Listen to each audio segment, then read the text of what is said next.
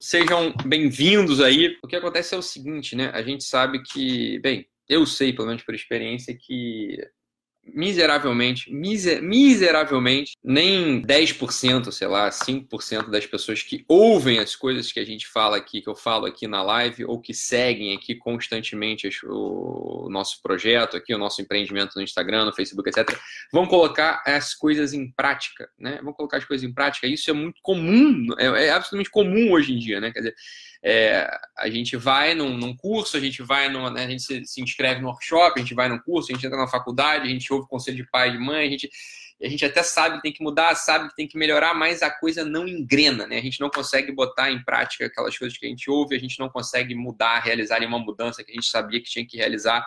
E aqui está um ponto, isso tudo acontece, né? Isso não é que ah, sempre foi assim, ah, isso muda, né? Em geral, isso muda. Existem momentos históricos da da humanidade em que as pessoas ouvem as coisas e põem em prática, executam com muito mais facilidade, executam com muito mais agilidade. E existem outros momentos da história humana que a execução, né, seja do planejamento até a ação, do planejamento até a execução, vai um braço, vai um rim, vai um fígado. As pessoas, muitas, muitos de nós não conseguimos planejar. E é em geral aí que a gente se frustra. Por quê? Porque a gente vive num mundo de planejamento, a gente até consegue planejar bastante as coisas. Né? Quer dizer, ah, eu quero botar minha casa em ordem, né? Eu quero organizar a minha casa. Está planejando, mentalmente que você está planejando. Aí você fala assim: não, não, não, tem que tirar da cabeça e botar no papel. Porra, botar no papel é igual a botar na cabeça, porque no final das contas não serve para nada. Quer dizer, se botar na cabeça ou botar no papel, dá no mesmo.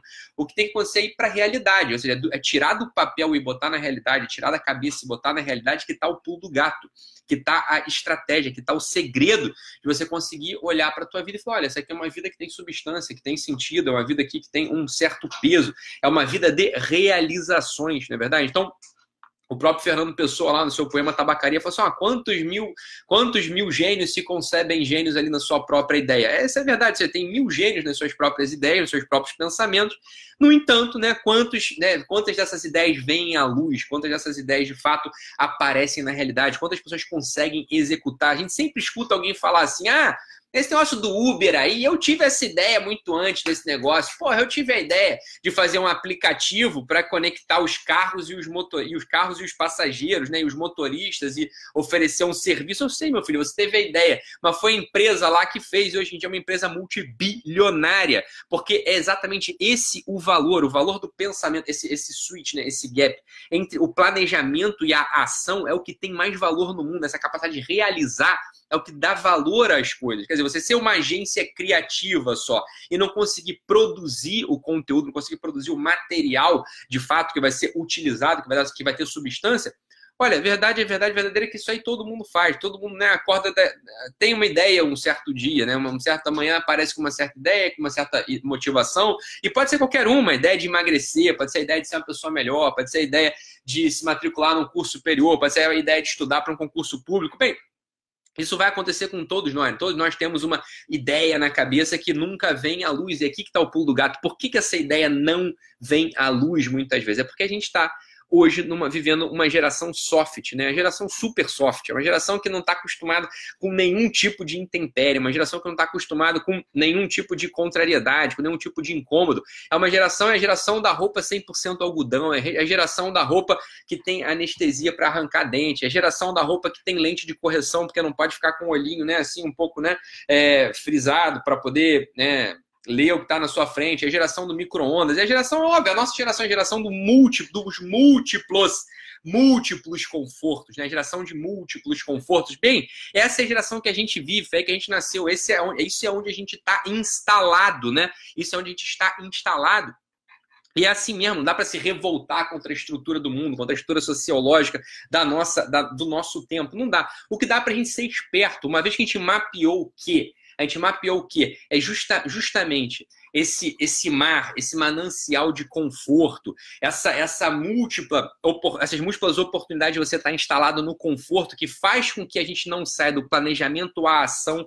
Por quê? Porque quando a gente está planejando, preste atenção, quando a gente está só planejando, a gente está confortavelmente encastelado, a gente está confortavelmente no castelo da nossa própria cabeça, a gente está seguro. Veja bem, quando a gente está só planejando, é um lugar de máximo conforto.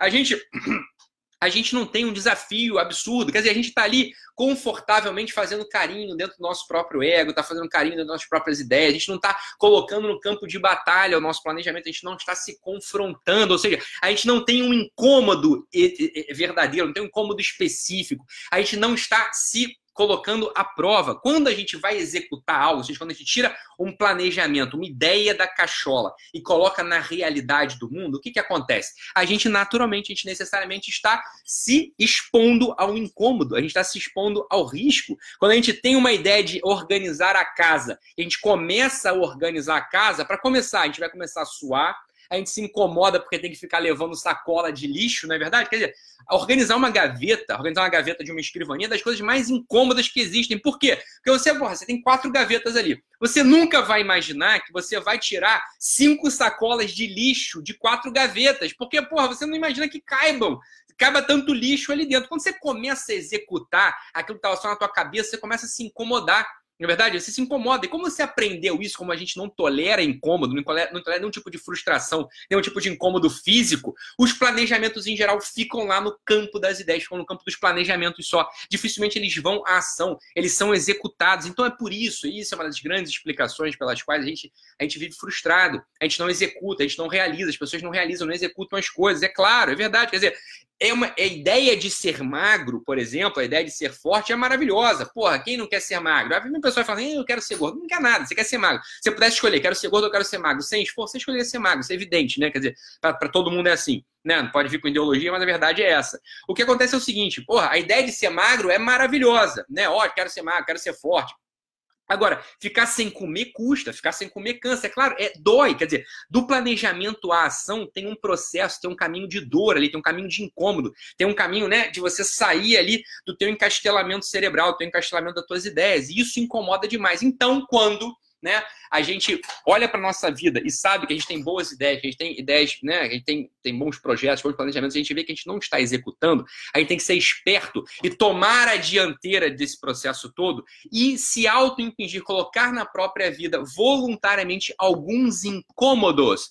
A maior parte das pessoas que olha para sua vida e vê que, é, que são pessoas inteligentes, são pessoas que têm boas ideias, são pessoas que planejam bem, mas falharam na execução, ou seja, não tiraram do papel, não tiraram da ideia, algumas ações, pode ver que são pessoas que, em geral, não toleram incômodo. São pessoas que não toleram incômodo físico, são pessoas que não conseguem fazer nada que para se vencer. Então, o que essas pessoas precisam fazer? As pessoas precisam colocar voluntariamente, voluntariamente, um incômodo na sua vida. Eu sei que parece uma coisa absolutamente esquisita, estranha, não é verdade? Quer dizer, porra, então como assim colocar incômodo na minha vida voluntariamente? Porra, o segredo na vida, o segredo da vida não é evitar o incômodo? Claro que não, criatura. O segredo da vida não é evitar o incômodo. O segredo da vida não é esse. Bora começar que não tem segredo, né? Mas o segredo da vida não é evitar o incômodo. Pelo contrário, veja bem, como a gente estava falando na live de ontem, na verdade, quer dizer, existem sinais que a gente pode mudar na natureza mesmo da coisa. Ou seja, é possível, como a gente estava falando ontem, viver alegremente triste. É, é, é óbvio que é possível fazer isso. Do mesmo jeito, é possível valorizar o incômodo se esse incômodo ele faz com que você entenda que estar incomodado, que doer um pouco, né, que, que, que tá um pouco é, incomodado mesmo, fisicamente falando, com um pouco de calor, com um pouco de, de, de, sede, com um pouco de frio, etc. Isso não é um problema, isso não é ruim, isso é um tesouro que te leva do planejamento à execução. Aquelas pessoas, por isso que a gente vê muitas vezes, olha, você está aqui tendo uma estrutura, por exemplo, como São Paulo, como Rio de Janeiro, né, todo mundo com seu confortozinho, vem o pessoal lá do Nordeste e bota para quebrar, trabalha para caramba, vira dono de padaria, vira dono de comércio, começa a abrir empresa, começa a virar dono das empresas de logística, mas é claro, porque são pessoas que se submeteram às intempéries, são pessoas que lá na sua origem foram incomodadas e estão acostumadas com o incômodo, não estão acostumadas com esse conforto excessivo, e quando vêm para um ambiente de abundância, são os primeiros que conseguem tirar do planejamento para execução. É o fenômeno dos portugueses aqui do início do século. O pessoal, porra, vivendo guerra, né, na metade do século, né, que imigrou, que veio para o Brasil, sobretudo para o Rio de Janeiro, para algumas, alguns para São Paulo também. O que acontece? Vem um monte de imigrante europeu, um monte de imigrante que está acostumado com guerra, está acostumado com incômodo, está acostumado com privação, chega num lugar de oportunidade Não é verdade? O que, que eles conseguem fazer? São os primeiros a conseguir tirar do planejamento para ação, são os primeiros a conseguir executar, pô. Porque é óbvio, eles estão acostumados a esse incômodo, que é um incômodo necessário para que você consiga executar as coisas. Então, aqui, olha só, remédio. Remédio para isso é você tem que mapear aí na tua vida três ou quatro coisas que você ao longo do dia vai fazer voluntariamente para se incomodar. Por exemplo, café sem açúcar. Ah, então eu sou um barista, eu adoro produzir e tomar café. Para mim, café tem que ser sem açúcar. Então, pô, para você não funciona esse exemplo, não é verdade? Agora, se você é um sujeito que só toma café com quatro colheres de açúcar, você vai olhar para tua vida e falar, puta, realmente, eu não tô executando nada mesmo. Né? Você só planeja, nunca fiz nada. O problema tá no açúcar do teu café, tá entendendo? Não tá no açúcar do teu café porque o açúcar lesa o cérebro, não é por isso não. Mas é que você só gosta dessa vida de conforto, você tá entendendo? E executar é igual a sair dessa coisinha gostosinha de planejar na cabeça. Você tem que ter um incômodo ali, você tá entendendo? Você tem que ter um incômodo. Então, como é que a gente faz isso na prática? Na prática, como é que a gente faz isso? Se colocando algumas dessas estratégias de auto incômodo. Por exemplo, banho frio de manhã que eu falo sempre, meu filho, acorda e toma um banho frio. Ítalo, eu não consigo, eu moro no sul, Ítalo, eu não consigo, eu moro na Bielorrússia. Meu filho, vai, porra, ninguém morre por isso não, vai tomar o teu banho frio aí. Você vai ver que você vai ser um sujeito que vai ser um auto-executor, você vai começar a executar uma e outra e outra e outra, e outra, outra coisa na vida. Você não vai ficar só ali na corrente, né, quer dizer, sendo conduzido e se lamentando porque você não consegue fazer nada.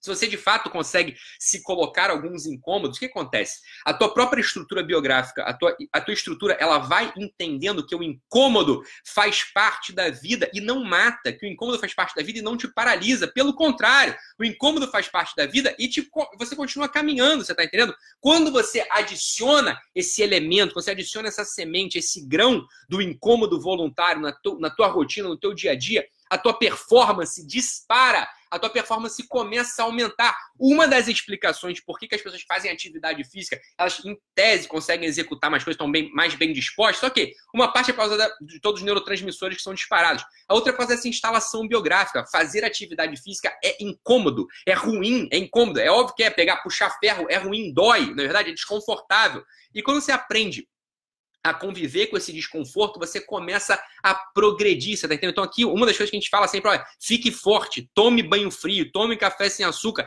isso vai fazer com que você comece a alcançar os seus objetivos. Falei, então, eu já faço musculação há anos e continuo na mesma paz maceira. Inclusive, meu pai e minha mãe que pagam minha academia, eu nem tenho dinheiro para pagar academia de musculação. Então, meu filho, você tem que fazer outras coisas, você tá entendendo? Você tem que botar o, o tal do café sem açúcar, você tem que tomar o tal do banho frio, você tem que parar de ficar ligando ar-condicionado. Primeiro, primeiro brotou uma, uma coisinha de suor aqui do teu peito, você liga o ar-condicionado. Porra, aguenta, para com esse negócio, tá entendendo? E aí entra um, outra, um outro processo, que é o processo da reclamação. Quer dizer, o sujeito que aprende, o sujeito que aprende a colocar esses pequenos incômodos no dia a dia, ele naturalmente vai colocar em perspectiva todas as reclamações que vão aparecer no dia a dia dele, todas as reclamações. O sujeito começou a reclamar, ele está acostumado já com esse tipo de dor, com esse tipo de incômodo. Então ele vai botar em perspectiva a reclamação. Ele vai olhar e falar assim: porra, eu tenho motivo para estar tá reclamando. Eu vivo num momento histórico mais maravilhoso, quer dizer, um momento histórico com mais abundância. Quer dizer, eu vivo num momento histórico onde só tem facilidade, onde só tem conforto.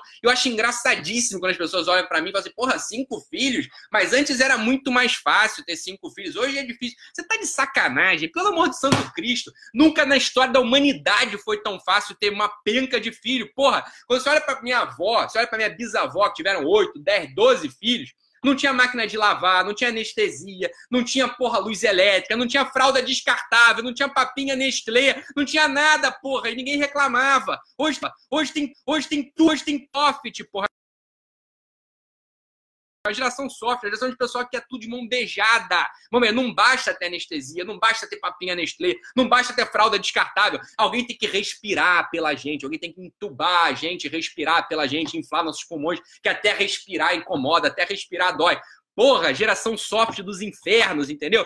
Essa, essa, essa, essa falta de incômodo faz com que as pessoas fiquem fraquinhas, reclamandinhas, é, pedindo ajudinha, que fiquem pedindo ajudinha pro Estado, pedindo, pedindo, é, pedindo ajudinha para papai e para mamãe, pedindo ajudinha para Deus e o mundo, pedindo ajudinha para Deus. Esse é outro problema de religioso dos infernos. Esse, ah, não consegue, porra, fica pedindo tudo para Deus. Tinha uma menina me escreveu, né? Então, eu estranho, né? Eu comecei a fazer as coisas que você falou aqui e eu acho que eu me afastei de Deus. Porra, você não tinha Deus na tua cabeça, você tinha preguiça, você tá entendendo? Quando você pede para Deus limpar a tua pia, minha filha, o que você tem é preguiça. Quando você pede para Deus botar dinheiro na tua conta e você não trabalha, o que você tem não é fé, é preguiça, porra. Quando você começa a trabalhar e começa a limpar a louça, quando você começa a trabalhar começa a ganhar dinheiro, você tá entendendo? Aí você tem que pedir para Deus aquilo que de fato importa. Você tá entendendo? Que você seja bom, que você tenha fé, que seja generoso. Né? Não que ele faça ali o que você tem que fazer, mas isso é a coisa mais evidente do mundo. Até a relação com o próprio Deus está corrompida por essa maldição soft do nosso tempo.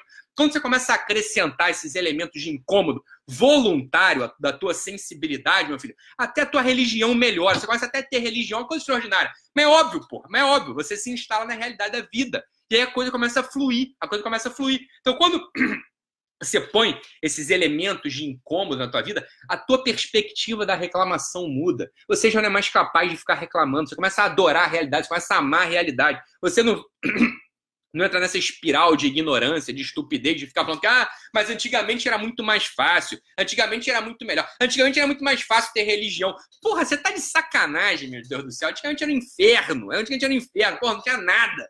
Quer dizer, você via no meio do mato, no meio da floresta, meu filho. Pra você lembrar de Deus com cobra te comendo, você tinha que ser um santo. Hoje, se porra, tá tudo organizado. Você não lembra de Deus com tudo organizado, meu filho? Imagina se te jogo lá naquela situação de intempérie absurda da época medieval.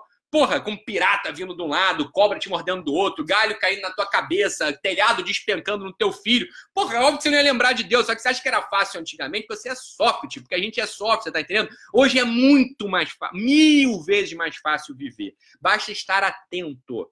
Basta estar atento, basta botar esses elementos no teu dia a dia que aí a gente amplifica tudo. Quando você põe esses elementos do incômodo do teu, no teu dia a dia, a tua atenção fica, vai direto pro essencial, porque todo o resto está organizado, você tá entendendo? Todo o resto já está organizado. Só precisa hoje, é que nem um cirurgião, aquele cirurgião né, famoso, importante. Quer dizer, os assistentes vão lá, né, abrem, abrem a pele, rompem a caixa torácica, o cara só entra lá no tempo principal, pum, e faz ali, né, e brilha ali. É, a nossa vida hoje em dia, assim, a gente é cirurgião em tempo principal, a gente só precisa ir no, no, no, no essencial. Só que a gente fica tão disperso com tudo que a gente ficou soft, que a gente começa a achar que antigamente era mais fácil viver. Pelo amor de Deus, compara verdadeiramente a tua vida, meu filho, com a vida, porra, da tua bisavó. Compara a tua vida com a vida do teu bisavô. Porra, compara a tua vida com a vida de alguém que foi pra guerra. Você acha mesmo, você acha mesmo que você tem motivo? Você pode falar que hoje em dia é mais difícil, meu filho? Pelo amor de Deus, hoje tem papinha Nestlé para alimentar criança, porra, você não precisa nem cultivar a terra. Alguém já cultivou para você. Você não precisa nem ganhar dinheiro, já tem Bolsa Família para te dar dinheiro.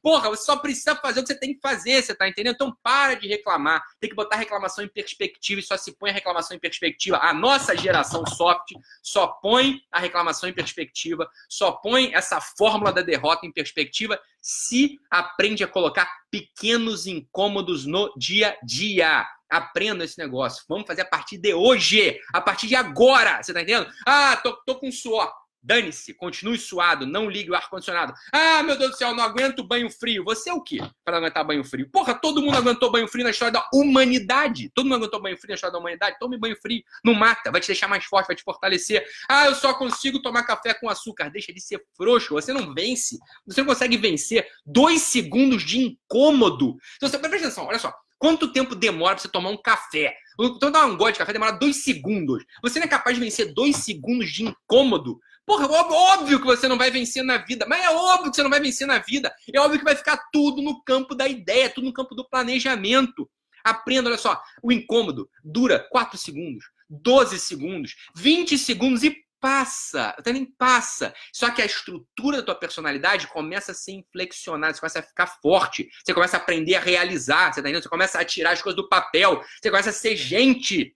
Você começa a ser gente. Então, essa é a ideia aqui. Vamos virar gente, vamos botar esses pequenos incômodos, vamos botar a reclamação em perspectiva, vamos vencer essa fórmula da derrota. Tchau, tchau, pessoal.